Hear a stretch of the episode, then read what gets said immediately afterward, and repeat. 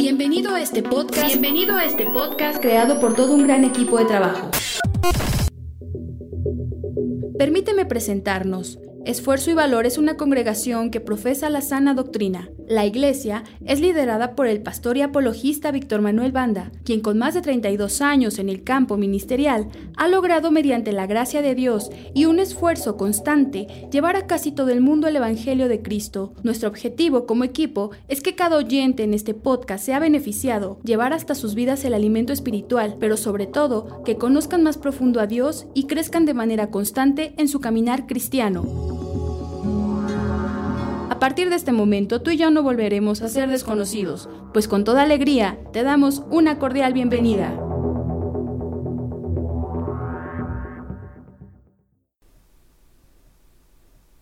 Filipenses capítulo 3.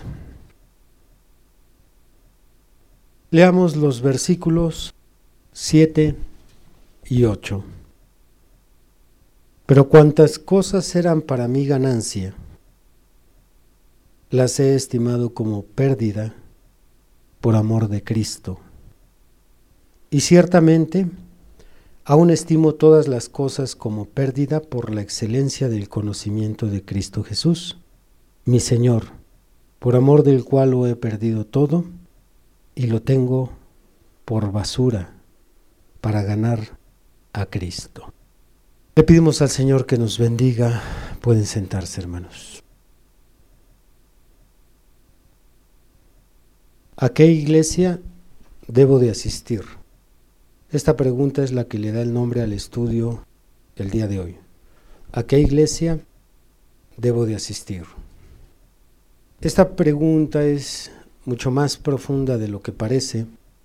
Merece antes de ser respondida una reflexión profunda y prudente, ya que hoy en día eligen una iglesia sin contemplar o sin considerar muchas cosas los cristianos o los recién convertidos al, cristianismo. Pero esta respuesta a esta pregunta afectará nuestra vida cotidiana y principalmente afectará nuestro destino eterno. La primera vez que encaramos esta pregunta, si fuiste católico, fue recién que te convertiste al cristianismo. Todos los que profesamos esta religión tradicional que nos inculcaron nuestros padres, sabemos que desde pequeños pues fuimos llevados a la misa. No se nos preguntó, simplemente se nos empezó a, a transmitir las tradiciones de nuestros padres. Pero cuando se nos habló por primera vez de Cristo y la luz pegó en nuestro corazón y comprendimos que las enseñanzas que nos transmitieron, esas herencias de los padres, estaban equivocadas y algunas de ellas no solo equivocadas, sino hasta contrarias a la palabra de Dios, fue cuando por primera vez encaramos esa pregunta. Bueno, si todo esto que se me ha transmitido, todo lo que aprendí por parte de la herencia de mis padres está mal, entonces, ¿a qué iglesia debo de asistir? Fue la primera vez que nos preguntamos con seriedad esto. Eh, es probable que si tú ya pasaste por otras iglesias, asististe por primera vez a la iglesia que te recomendó la persona que te compartió. Algunos nacieron aquí, otros nacieron en otras iglesias cristianas. Pero aún así este tema yo creo que te puede ayudar. Con el pasar del tiempo en nuestra vida espiritual, bueno, fuimos creciendo en conocimiento bíblico y tristemente descubrimos que las cosas no solo están mal en el catolicismo, sino también en el cristianismo, para vergüenza del Evangelio. Somos testigos de la división interna que hay en las congregaciones. Somos testigos de la irreverencia que hay en las iglesias. Somos testigos del exceso de crítica, de chisme. Somos testigos de los malos testimonios pastorales o en el, liderazgo cristiano. Muchos cristianos ven esto continuamente en sus iglesias. Pero como ahí en la mente se se cruzan dos pensamientos. Bueno, que no es aquí donde las cosas deben de caminar bien. No es en el cristianismo donde debemos de encontrar buenos ejemplos, debemos encontrar amor, apoyo, ayuda mutua. Entonces viene otra vez la confusión.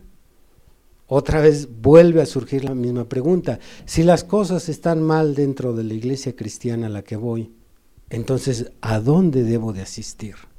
Es una pregunta que inquieta muchas vidas espirituales de cristianos que realmente aman al Señor y que quieren hacer su voluntad. Bien, en este estudio responderemos a esta pregunta, así que vamos a considerar lo siguiente. Voy a enumerar cuatro puntos importantes para nuestra reflexión. Cuatro puntos importantes para reflexionar la respuesta a esta pregunta. Número uno, la iglesia proporciona el alimento espiritual para tu crecimiento. Repito, número uno, la iglesia proporciona el alimento espiritual para tu crecimiento.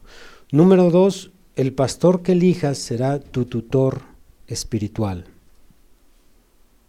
Número tres, la familia espiritual que tengas fortalecerá o debilitará tu fe. Repito la tercera, la familia espiritual que tengas fortalecerá o debilitará tu fe. Y número cuatro, todo esto es elección nuestra. Muy bien, vamos a, repetirla para ayuda nuestra.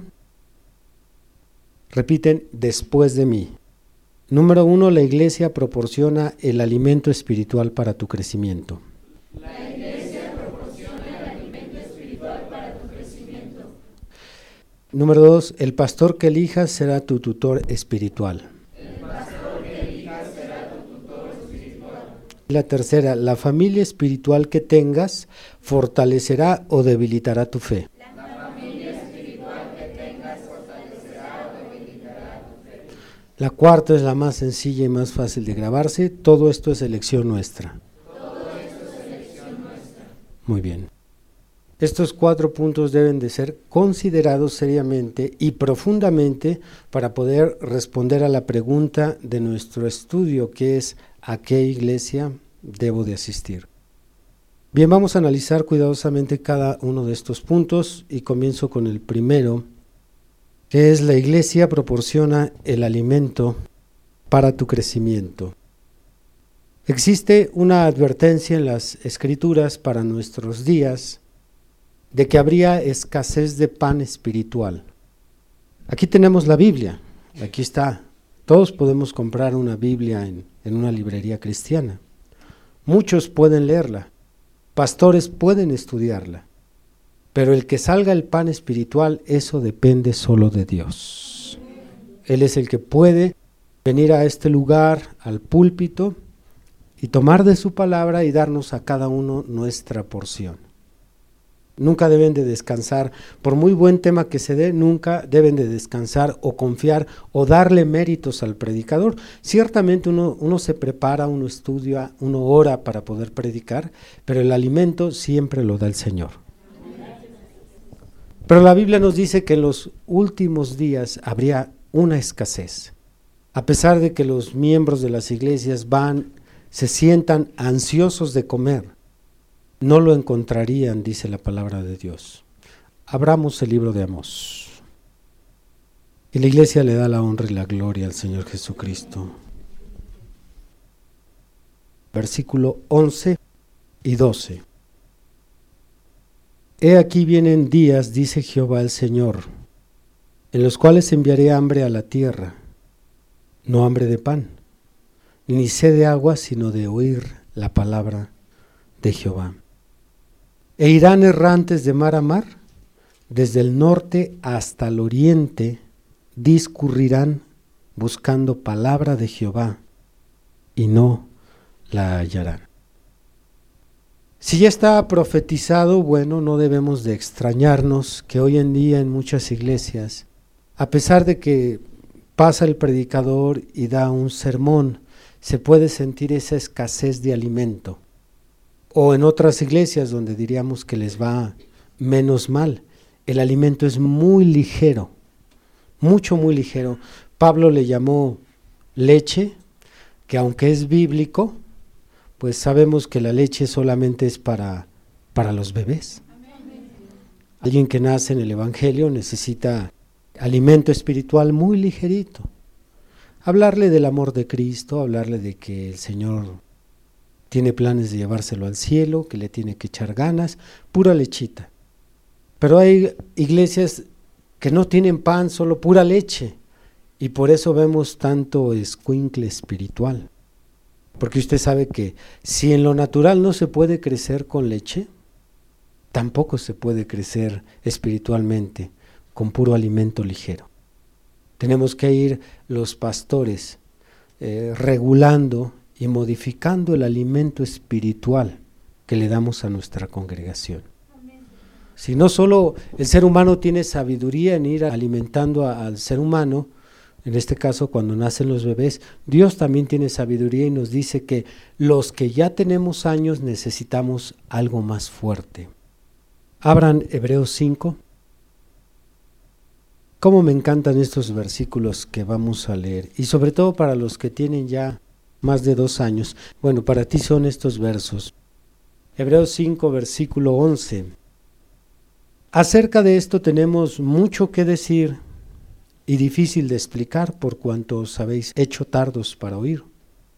Porque debiendo ser ya maestros, después de tanto tiempo, tenéis necesidad de que se os vuelva a enseñar cuáles son los primeros rudimentos de las palabras de Dios. Y habéis llegado a ser tales que tenéis necesidad de leche y no de alimento sólido. Y todo aquel que participa de la leche es inexperto en la palabra de justicia, porque es niño. Pero el alimento sólido es para los que han alcanzado madurez, para los que por el uso tienen los sentidos ejercitados en el discernimiento del bien y del mal. Entonces algunas iglesias carecen de alimento y otras tienen pura leche, y por eso no hay madurez. Cualquier prueba los tumba. Cualquier problemita entre la iglesia los desanima. Ya me voy. Yo ya no voy a congregarme. Aquel hermano no me habla. El pastor no me saluda. ¿Por qué pasa esto? Porque hay puro niño. Sin embargo, no solo deberías de ser adulto, sino deberías de ser maestro que enseñe a otros en la vida espiritual. No, hermano, esta batalla se pelea así. Esto es de esta forma. Tienes que levantarte, tienes que echarle ganas, tienes que fortalecerte. Ustedes que tienen más de dos años ya deberían de ser maestros. Pero aquí entraría el primer punto a considerar la reflexión. Cada cristiano es responsable de buscar una iglesia donde tenga alimento. Si no hay alimento, hay escasez, o en su caso hay pura leche, es responsabilidad si se queda allí. ¿Por qué? Porque ya podemos asegurar que esa persona espiritualmente no va a crecer. Otros, por ejemplo, pudiera surgir la pregunta, entonces, ¿por qué otros aquí si hay alimento no crecen? Bueno, será porque no vienen a comer, porque se desaparecen por un buen tiempo y luego regresan y luego van y luego vienen. O a veces vienen, pero lo que no hacen en la cama vienen a hacerlo aquí, vienen a dormirse aquí. Entonces, si no comen, aunque hay alimento, tampoco van a crecer. O, también puede ser por causa de, de, los milindrosos. ¿Sí esa palabra se usa aquí en México? ¿Cuántos tienen niños o jóvenes milindrosos en casa? Muy bien. ¿Y qué es lo que hace el milindroso? No importa que, que la comida que preparó mamá sea muy nutritiva, si está encaprichado, no come. Y tenemos milindrosos que dicen, si no comparte el pastor, yo, él los tenemos agachados, porque a fuerzas quieren comer del pastor. Porque si pasa fulano de tal, mejor voy a andar vagando por allá en mis pensamientos. Milindrosos, no tanto que no haya pan, es que están encaprichados a que, a que les den con la cuchara y en la boca. Y por milindroso, pues también puedes estar raquítico espiritualmente. Qué triste es que la mayoría de cristianos hoy en día lo que buscan para encontrar una iglesia es la alabanza, se enfocan más en la alabanza, en que les guste cómo se oye la alabanza. Como han hecho hoy en día en las iglesias de la alabanza todo un espectáculo, no solamente es el canto ordinario, ¿no? Hay, hay banderas, hay, hay, gritos, hay marometas, eh, uniforman a los coristas.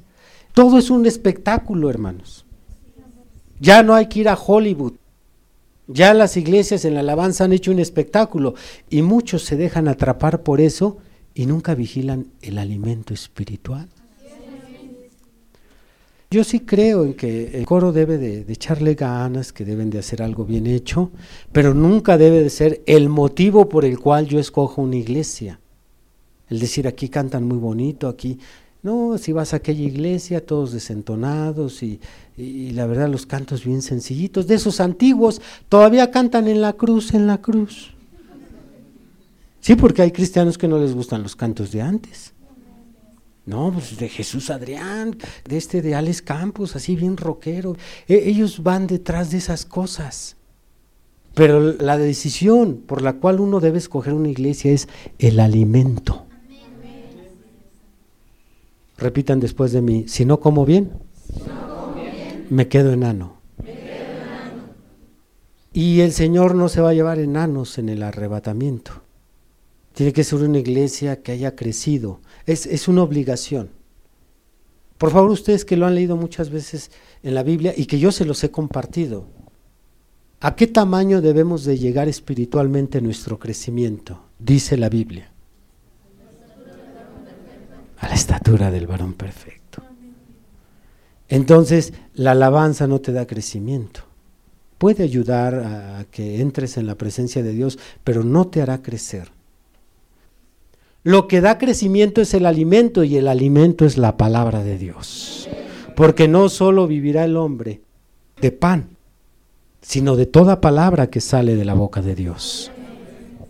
Por lo tanto, es importante que entre semana pongas una predicación, pongas otra predicación y en el carro pongas otro sermón.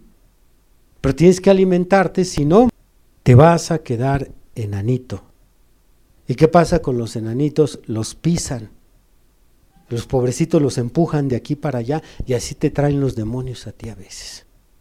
Ya no hayas ni qué hacer con tanta prueba, ya te estás volviendo loco, ya, ya no aguantas, Señor, quítame esta cruz, por favor, dame descanso. Con unas pruebillas por ahí te estás desbaratando, pero eso te pasa por enano. Así es que, bueno, ese sería el primer punto a considerar, vigilar que a la iglesia donde yo voy a asistir haya alimento espiritual y que haya alimento sólido. Recuerden que la leche es para los recién nacidos. Bien, pasamos al punto número dos. El pastor que elijas será tu tutor espiritual. Al hombre a quien llamas pastor debe de, existir una relación muy estrecha entre tú y él. Repitan, muy estrecha. muy estrecha. Porque él está ordenado por Dios para vigilar tu caminar en todas las áreas, hermano. Él debe de vigilar no solo tu relación con Dios, debe de vigilar tu trabajo, debe de vigilar tu economía, debe de vigilar tu relación con tu familia, tus estudios, tus amistades. ¿Por qué cree que no todos quieren tener pastor? Quiero hacer una diferencia. No es lo mismo a quien le dice al esposo, esposo, a quien tiene al esposo como esposo. La mujer que tiene a, ese hombre como su esposo es porque lo toma en cuenta, lo respeta, le da su lugar lo deja dirigir la casa. Y otras nada más lo llaman esposo. Pero a la hora de decidir, tú te callas. Y lo aquietan y lo amarran. Bueno, esto es lo mismo en este plano, en el espiritual. Oiga, pastor, no crea que porque me dijo así, soy su pastor. No, el pastor es ordenado por Dios para vigilar el caminar de esa oveja en todos los aspectos. Ya lo mencioné, te lo vuelvo a repetir. El trabajo, tu familia, tu economía, tu matrimonio. Y puede ser que tú tengas la inquietud, bueno, ¿y por qué te tienes que meter en todas mis áreas? Porque quiero decirte que no solo existe el diablo dentro de la iglesia, sino que el diablo también está en esas áreas. Y si tengo que vigilar tu vida espiritual y tu crecimiento y tu relación con Dios, entonces tengo que decirte, ¿sabes qué? En eso que estás haciendo, el diablo te está atrapando. La telaraña ya se tejió. Vas a quedar atrapado y más adelante te va a sacar del camino como ya sacó a fulano, mangano y perengano. Por eso la relación tiene que ser estrecha entre el pastor y la oveja. Y usted ya con su discernimiento cuida ese, ese centro, ese equilibrio, no es para acá ni para acá, no va a venir a platicarme qué comió, no, pero hay cosas importantes que el pastor debe de saber por si el diablo ya tiene ahí lista la trampa. Entonces, déjeme ser más específico. Hermano, quiero cambiarme de trabajo. Eh, me ofrecen esta oportunidad así, y así, y así. Entonces yo ya puedo ver si el diablo va a usar el trabajo, como lo ha hecho en muchos casos, para sacarte del cristianismo. Si va a usar a tus amistades, si va a usar a, a tu novio, si va a usar a tu familia, si va a usar tu economía.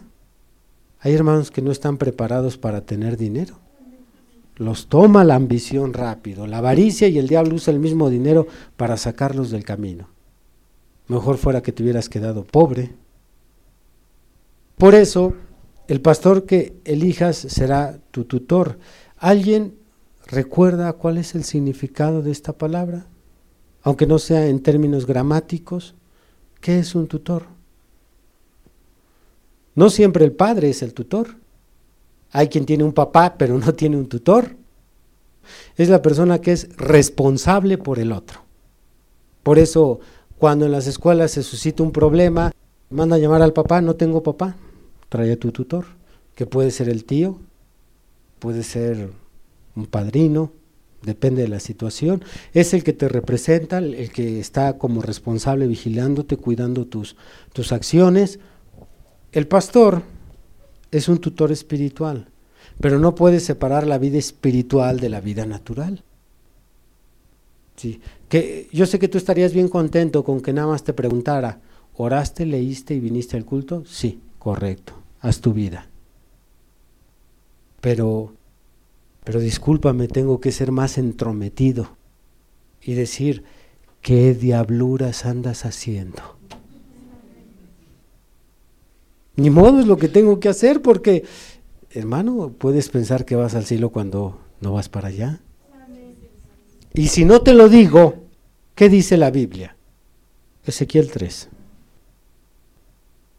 Ezequiel 3:16 dice, y aconteció que al cabo de los siete días vino a mí palabra de Jehová, diciendo, Hijo de hombre, yo te he puesto por atalaya a la casa de Israel Oirás pues tú la palabra de mi boca y los amonestarás de mi parte. Cuando yo dijere al impío, de cierto morirás, y tú no le amonestares, ni le hablares, para que el impío sea apercibido de su mal camino, a fin de que viva, el impío morirá por su maldad, pero su sangre demandaré de tu mano. Pero si tú amonestares al impío y él no se convirtiere de su impiedad y de su mal camino, él morirá por su maldad, pero tú habrás librado tu alma. Si el justo se apartare de su justicia e hiciere maldad y pusiere yo tropiezo delante de él, él morirá, porque tú no le amonestaste. En su pecado morirá y sus justicias que había hecho no vendrán en memoria. Pero su sangre demandaré de tu mano. Pero si al justo amonestares para que no peque y no pecare, de cierto vivirá, porque fue amonestado, y tú habrás librado tu alma. Mire nada más en qué aprietos me mete Dios. No, no me está preguntando si te lo tengo que decir. No me está diciendo, mira, Este, según midas la situación, si ves que es enojoncillo, mejor ni te metas con él. No, aquí hay que decirle a los corajudos y a todos los que sean de un carácter tranquilo, pero la elección del pastor tú la haces. Sí, porque no puedes escoger una iglesia y decir, yo me voy a congregar en esta iglesia, pero voy a escoger a aquel pastor. No, pues así no funciona. No tiene que ser al de la iglesia que tú escogiste. Alaban a Dios. Muy bien, este sería el segundo punto para todo cristiano que va a pensar a qué iglesia va a asistir. Tiene que saber que a la iglesia donde vaya, tiene que entablar una relación estrecha con el pastor, porque ese pastor será su tutor espiritual. Muy bien, pasemos al tercer punto. La familia espiritual que tengas fortalecerá o debilitará tu fe. Tener una familia unida, una familia que se respeta, tanto en lo natural como en lo espiritual, nos ofrece descanso en tiempo de dificultades. Esto es importantísimo, hermanos. Nosotros podemos observar cómo aquellos hijos que tienen un padre que se sienta a platicar con ellos, que tienen una madre que está lista para escucharlos, son hijos que pueden ir con confianza y en los momentos en que se encuentran pasando una situación difícil, se pueden abrir, pueden descansar, pueden recargarse en ellos. Como también hay jóvenes que cometen tanta tontería, pero no porque tengan padres que los apoyen, sino más bien que no los toman en cuenta. Padres que siempre están ocupados con el trabajo y la madre con el quehacer y nunca pueden sentarse a platicar con sus hijos. No hay unidad y a veces ni, ni siquiera respeto. Esto pasa en las familias espirituales. Y todos sabemos, los que tenemos una familia unida, bueno, también yo creo que quien no la tiene se da una idea. Todos creemos que cualquier joven que no encuentra apoyo en sus padres, buscará ese apoyo por otro lado. Y comúnmente lo encuentran con, con las amistades. Por eso es muy fácil que hoy la juventud se descarríe, porque muchos padres no tienen el tiempo para sentarse a platicar con la familia. Cuando pensamos que esto está pasando en la familia espiritual del Señor, cómo hay muchas iglesias que no tienen unidad y respeto. Algo importante a cuidar en una familia, señalé estas dos porque son las que más fracturan el hogar. Deje que la esposa le pierda el respeto al esposo o los hijos al padre y entra un caos en ese hogar. Es importantísimo el respeto a las autoridades que Dios ha puesto en casa. Como la misma Biblia nos lo ordena a nosotros en Romanos 13, en 1 de Pedro 3, que debemos de respetar a nuestros gobernantes, debemos de respetar al rey. Qué importante es el respeto en una familia como en una iglesia. Una iglesia que critica a su pastor no puede ser asistida por el Espíritu Santo. Repitan eso. Una iglesia que critica a su pastor, es abandonada por el Espíritu Santo. Así como con todos los defectos que tenga tu esposo y tu padre, merecen tu respeto, de igual forma tu pastor, con todos los defectos que él tenga. Ya que andamos por aquí, esto no quiere decir que cuando una mujer tiene un esposo que no cumple sus deberes, está de acuerdo o le está solapando lo que él está haciendo mal. No, no confundamos. Puede ser que haya un esposo o un padre que no cumpla sus deberes. Y creo que debe de ser sancionado, debe de ser abordado, debe de ser tratado el asunto, pero no confundan, no deben de ridiculizarlo, atacarlo, menospreciarlo, criticarlo tenemos que abordar los, los asuntos que estén fuera de lugar en el hogar, pero sin perder el respeto. Sin perder el respeto. Así es que quiero hablar contigo, esposo, porque no estás cumpliendo tus deberes. Pero el hecho de que no cumpla sus deberes no es que eres un tonto, un inútil, ya ves, por eso aquí en la casa nadie te quiere. Eso está mal. En una familia como en una iglesia debe de haber unidad y respeto. Qué lástima que, que en las familias no podamos hacer lo que sí podemos hacer en una iglesia. Si en una iglesia no hay respeto ni unidad, me salgo, pero en la familia no podemos hacer eso. Yo sé que a lo mejor muchos jóvenes quisieran cambiar de padre. De pastor sí puedes, pero no de papá. Tampoco de esposo. Eso lo hubieras pensado antes de, de alocarte. Pero andabas que me voy a casar y que aleluya y aleluya. Ahí está. Pero este no es un tema del hogar, ¿verdad? Es un tema de la iglesia. Esto es que, es que hay que aprovechar las pasaditas por ahí. Ustedes como congregación son responsables si no mantienen unidad en esta iglesia, porque sabemos que los más chicos siempre tendrán su mirada en los más grandes. ¿Se fijan que a veces los chicos, si no quieren ser como papá, quieren ser como el hermano mayor? Bueno, espiritualmente, a veces los congregantes, eh, ya de años, le dan un mal testimonio a los nuevos y los desaniman, los afectan. Y tenemos una orden en la Biblia tocante al tema. Primera de Corintios 8. Primera de Corintios 8, verso 9 dice, Pero mirad, que esta libertad vuestra no venga a ser tropezadero para los débiles. Porque si alguno te ve a ti que tienes conocimiento, sentado a la mesa en un lugar de ídolos, la conciencia de aquel que es débil ¿no será estimulada a comer de lo sacrificado a los ídolos? Y por el conocimiento tuyo se perderá el hermano débil por quien Cristo murió. De esta manera, pues, pecando contra los hermanos e hiriendo su débil conciencia, contra Cristo pecáis. Por lo cual, si la comida le es a mi hermano ocasión de caer, no comeré carne jamás para no poner tropiezo a mi hermano. Como congregación. Esta es su gran responsabilidad. Cuidar a los más jóvenes, no haciendo cosas que los hagan batallar.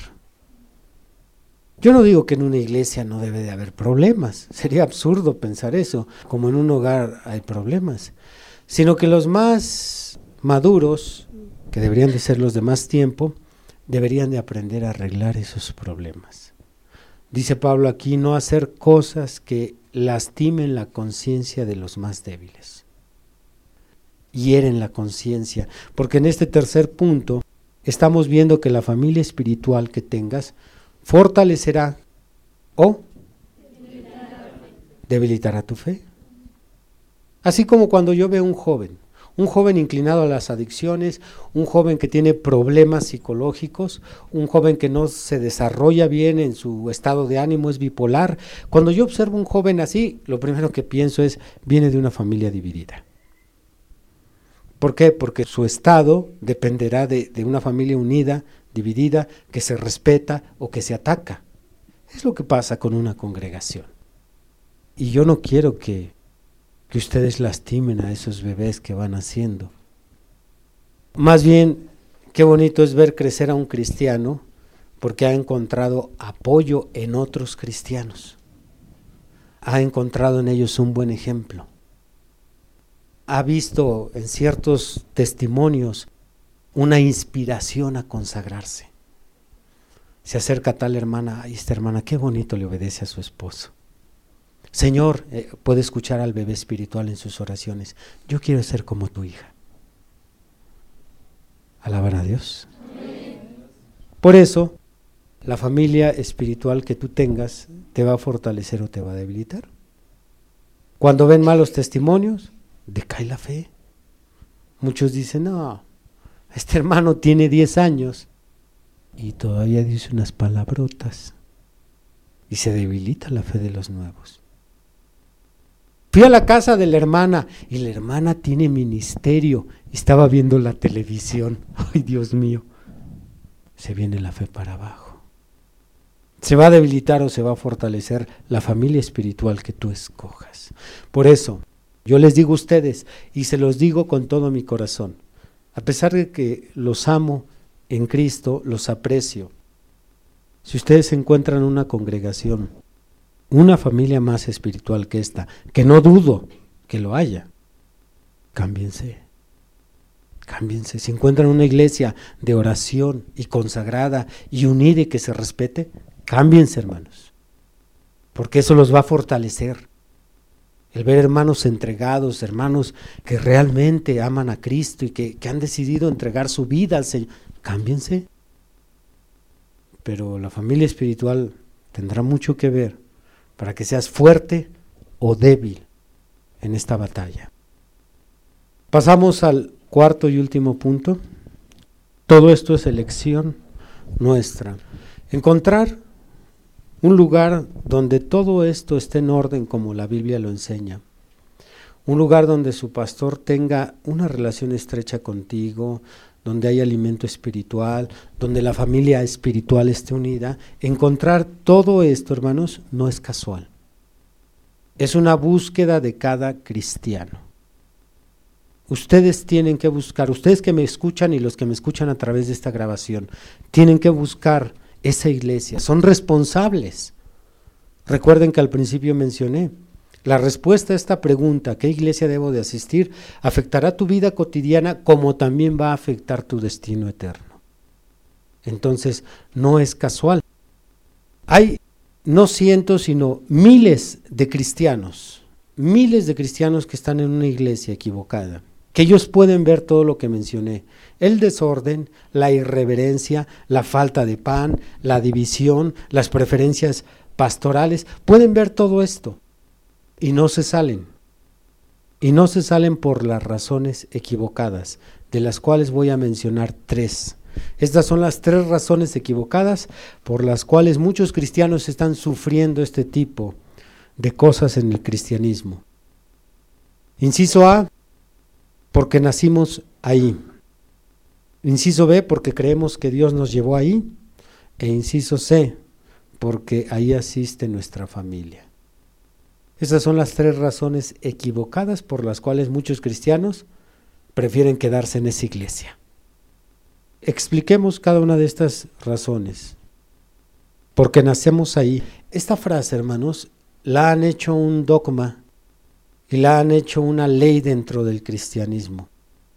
Muchos pastores que tienen miedo a que se les vayan sus congregantes.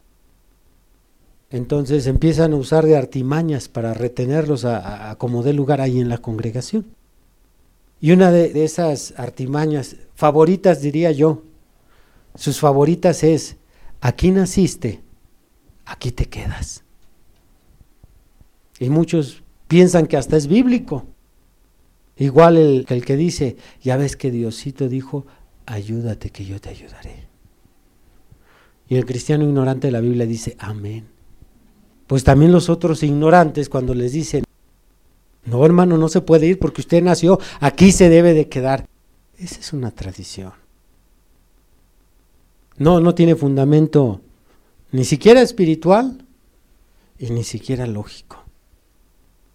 Porque si esa frase se aplicara tal cual, Existen personas que tuvieron un encuentro personal con Cristo dentro de la Iglesia Católica. Yo he tratado con ellos. Conocieron al Señor ahí en el catolicismo. ¿Cómo aplicaríamos esa frase? No encajaría. Y si lo vemos por el lado lógico, tampoco. A ver, ¿por qué todos nosotros no nos quedamos a vivir en el quirófano? A ver, ¿quién nació en un quirófano? excepción del que nació con una partera ahí en el cuarto y ahí donde le agarró. Pero todos los que nacimos en el quirófano no decimos, aquí nací, aquí me quedo. O sea, es absurdo. Tenemos que irnos con mamá. Y nosotros sabemos que nacimos no de la iglesia, nacimos de la palabra. Dijo Pedro, de la simiente incorruptible. Primera de Pedro 2.1 dice que esa simiente nos engendró. La iglesia fue un conducto. Pero muchos por esa razón equivocada, no, aquí nací, aquí me tengo que quedar, aunque todo esté en desorden y aquí sea un caos y una Babilonia. No, hermanos, nadie está obligado a quedarse donde nació. Este cuarto punto dice claramente es elección nuestra. Nosotros elegimos la iglesia. Es más, si usted un día nació y también se cambia, igual que eso no le vaya a atar. No, pues que yo nací ahí en esa iglesia y con el hermano y, y con fulano que fue el que me compartió. Pero recuerde que todo, todo lo que Dios usó para nuestro nacimiento, solo son instrumentos. ¿Usted nació de mamá o nació de unas pinzas quirúrgicas? No, no lo engendraron las pinzas. ¿El doctor lo engendró? ¿La sala de quirófano? Todos son instrumentos. La iglesia es instrumento. El pastor es instrumento. El que te trajo a vida es Cristo Jesús. A Él tienes que seguir. ¿A qué iglesia? Tú eliges. Inciso B, porque creemos que Dios nos llevó allí. Esta es otra mentira que procede del infierno. Muchos cristianos que pueden ver todas las anomalías en su iglesia dicen, hermanos, ¿qué, ¿qué hago si Dios me trajo ahí? Pues sí, qué fácil es pasarle a Él la culpa. Como no puede bajar en carne propia, decir, ¿por qué me dices que yo te llevé ahí? No. Que las circunstancias se dieron para que yo conociera a Cristo esa iglesia es un abismo de diferencia, decir que Dios me llevó. No seamos tan sueltos como muchos también que son muy sueltos, ¿verdad?, en poner a Dios de testigo. No, de veras, yo le aseguro ante Dios que esto es así. No, la Biblia dice no tomarás el nombre de Dios en vano. No lo pongamos de testigo y tampoco lo hagamos responsable de que Él nos llevó ahí. Porque si Él nos llevara a esa iglesia donde hay un desorden, donde no, respetan la casa de Dios, donde no hay pan, entonces si a fin de cuentas fuera así y Él nos llevó ahí, entonces Él tiene la culpa de lo que nos está pasando. Sí, porque Él nos metió ahí. Como quien mete a, a su hijo a una escuela donde hay testimonios de que los maestros no enseñan bien, no hay un buen sistema de educación. ¿Quién es el responsable, el niño o el padre? El padre lo metió ahí, ahí lo escribió, ahí lo llevó, así sería Dios. No hay pan. Ah, pues no es mi culpa, es culpa de Dios, Él me llevó ahí. Todo está mal, es culpa de Dios. El pastor, es culpa de Dios. La iglesia, a ver cómo le haces Dios, tú eres el culpable. Creemos que Dios nos llevó. Ese es un grave error. Fíjese, por más que no quiero meterme al matrimonio, pero es que así pasa. Le toca una, una floja y una cochina de esposa. O le toca un flojo y un irresponsable y un mujeriego y un golpeador. Y yo he escuchado esta frase, hermano. Dígame si no es enfermizo. Cuando dicen, no, pues es que me engaña, no nos da de comer, nos golpea, pero ¿qué hago? Ser el marido que Dios me dio. ¿Han oído eso? Semejante barbaridad. ¿Cómo culpan al Señor de ese bribón? Ella lo escogió. Ella se cruzó con él no sé en qué parte, lo conoció en la escuela, en la colonia. En fin, ¿dónde se lo topó? ¿Quién sabe? Y luego es el marido que Dios me dio. Otros, peor tantito, dicen, no, pues este es el hijo que Dios me dio. No, eso entiéndete con tu esposo. Él trae esos genes y ese desdichado trajo al otro. Porque dicen que Dios me dio. Y así muchos así. No, pues es que Dios nos llevó ahí. No, no, Dios no lleva a nadie. Si hay un lugar donde Él se esfuerza por llevarnos, pero es aquí. A la palabra. Aquí es donde nos quiere Él meter. ¿Alaban a Dios? Y por último, muchos por la siguiente razón se quedan ahí. Es que ahí va mi familia. Pero entonces si tu familia va al infierno, tú te vas a ir con ella. Entendamos, es una iglesia, no un club social. En un club social o deportivo, inscríbanse por familia, incluso hay hasta paquetes para toda la familia, te salen tanto. Pero la iglesia no es, no es un club para decir, pues ahí va mi papá, ahí va mi mamá y tengo que ir yo, ¿no? Si ya estás en edad, si tu papá y tu mamá no te toman del brazo, estás en edad de escoger tu iglesia. Yo conozco, tal vez también te has topado por ahí con familias donde el papá va con los testigos, la mamá con los mormones y los hijos católicos. Pues ya qué más. Si se trata de buscar la salvación, es individual. Repitan, la salvación es individual. Sí, aquí no es porque mi esposo, mi esposo. Qué bonito es que, la familia junta entre a la iglesia, es algo que, que es envidiable. Pero muchas veces, pues no todos estamos hechos del mismo material, no tenemos el mismo llamamiento. Por lo tanto, cuando se tiene que hacer la separación, ¿sabes qué papá? ¿Sabes qué mamá? Yo me voy a empezar a congregar acá. Adelante. ¿Por qué? Porque la elección, recuerda, afecta o beneficia tu destino eterno.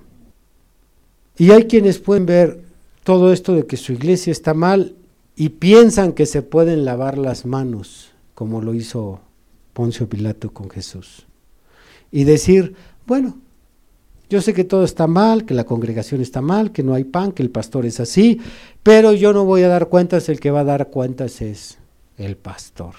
Y creen que ya con eso se lavaron y ahora sí, yo sigo aquí en esta iglesia que está mal. No. Mateo 15, por favor. Vamos a ver cómo la oveja da cuentas por la iglesia que escoge a donde se va a congregar.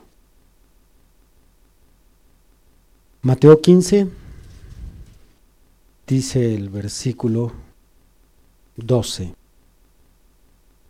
Entonces acercándose sus discípulos le dijeron, ¿sabes que los fariseos se ofendieron cuando oyeron esta palabra?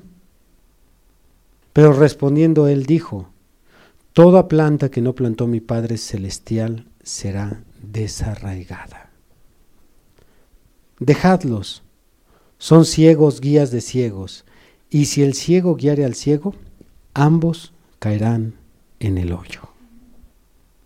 No solo se va el que está guiando, también se va el que lo está siguiendo.